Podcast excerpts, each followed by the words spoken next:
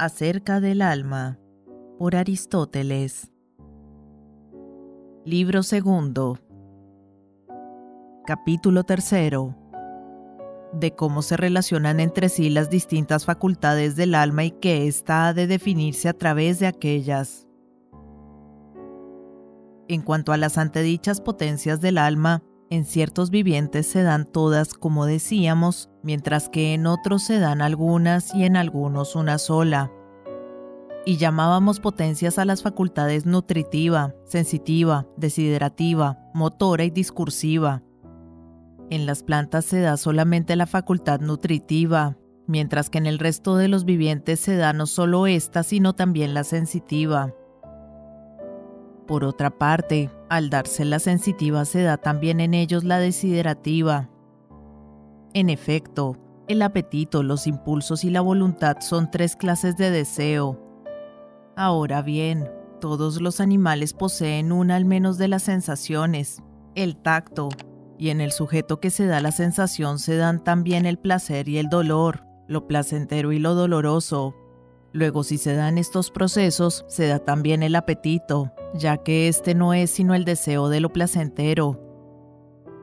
De otro lado, los animales poseen la sensación del alimento, ya que la sensación del alimento no es sino el tacto, todos los animales en efecto se alimentan de lo seco y de lo húmedo, de lo caliente y de lo frío, y el tacto es precisamente el sentido que percibe todo esto.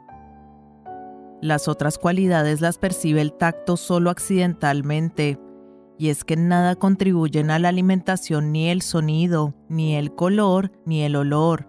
El sabor, sin embargo, constituye una de las cualidades táctiles.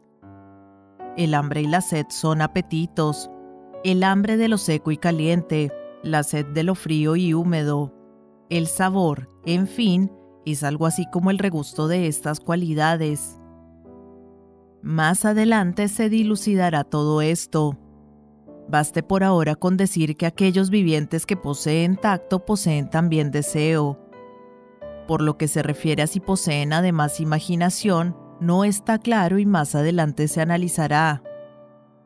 Por lo demás, hay animales a los que, además de estas facultades, les corresponde también la del movimiento local. A otros les corresponde además la facultad discursiva y el intelecto. Tal es el caso de los hombres y de cualquier otro ser semejante o más excelso, suponiendo que lo haya.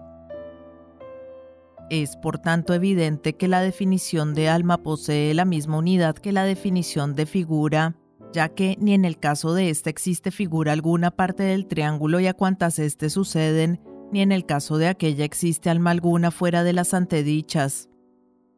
Es posible, pues, una definición común de figura que se adapte a todas, pero que no será propia de ninguna en particular. Y lo mismo ocurre con las almas enumeradas. De ahí que resulte ridículo, en este caso como en otros, buscar una definición común que no será definición propia de ninguno de los entes, en vez de atenerse a la especie propia e indivisible, dejando de lado definiciones de tal tipo. Por lo demás, la situación es prácticamente la misma en cuanto se refiere al alma y a las figuras. Y es que siempre en el término siguiente de la serie se encuentra potencialmente el anterior, tanto en el caso de las figuras como en el caso de los seres animados. Por ejemplo, el triángulo está contenido en el cuadrilátero y la facultad vegetativa está contenida en la sensitiva. Luego, en revelación con cada uno de los vivientes, deberá investigarse cuál es el alma propia de cada uno de ellos. Por ejemplo, cuál es el alma de la planta y cuál es la del hombre o la de la fiera y deberá además examinarse por qué razón se encuentran escalonadas del modo descrito. Sin que se dé la facultad nutritiva no se da, desde luego, la sensitiva, si bien la nutritiva se da separada de la sensitiva en las plantas. Igualmente, sin el tacto no se da ninguna de las restantes sensaciones, mientras que el tacto sí que se da sin que se den las demás. Así, muchos animales carecen de vista, de oído y de olfato, Además, entre los animales dotados de sensibilidad, unos tienen movimiento local y otros no lo tienen. Muy pocos poseen razonamiento y pensamiento discursivo. Entre los seres sometidos a corrupción, los que poseen razonamiento poseen también las demás facultades, mientras que no todos los que poseen cualquiera de las otras potencias poseen además razonamiento, sino que algunos carecen incluso de imaginación, mientras otros viven gracias exclusivamente a esta. En cuanto al intelecto teórico es otro asunto. Es evidente, pues, que la explicación de cada una de estas facultades constituye también la explicación más adecuada acerca del alma.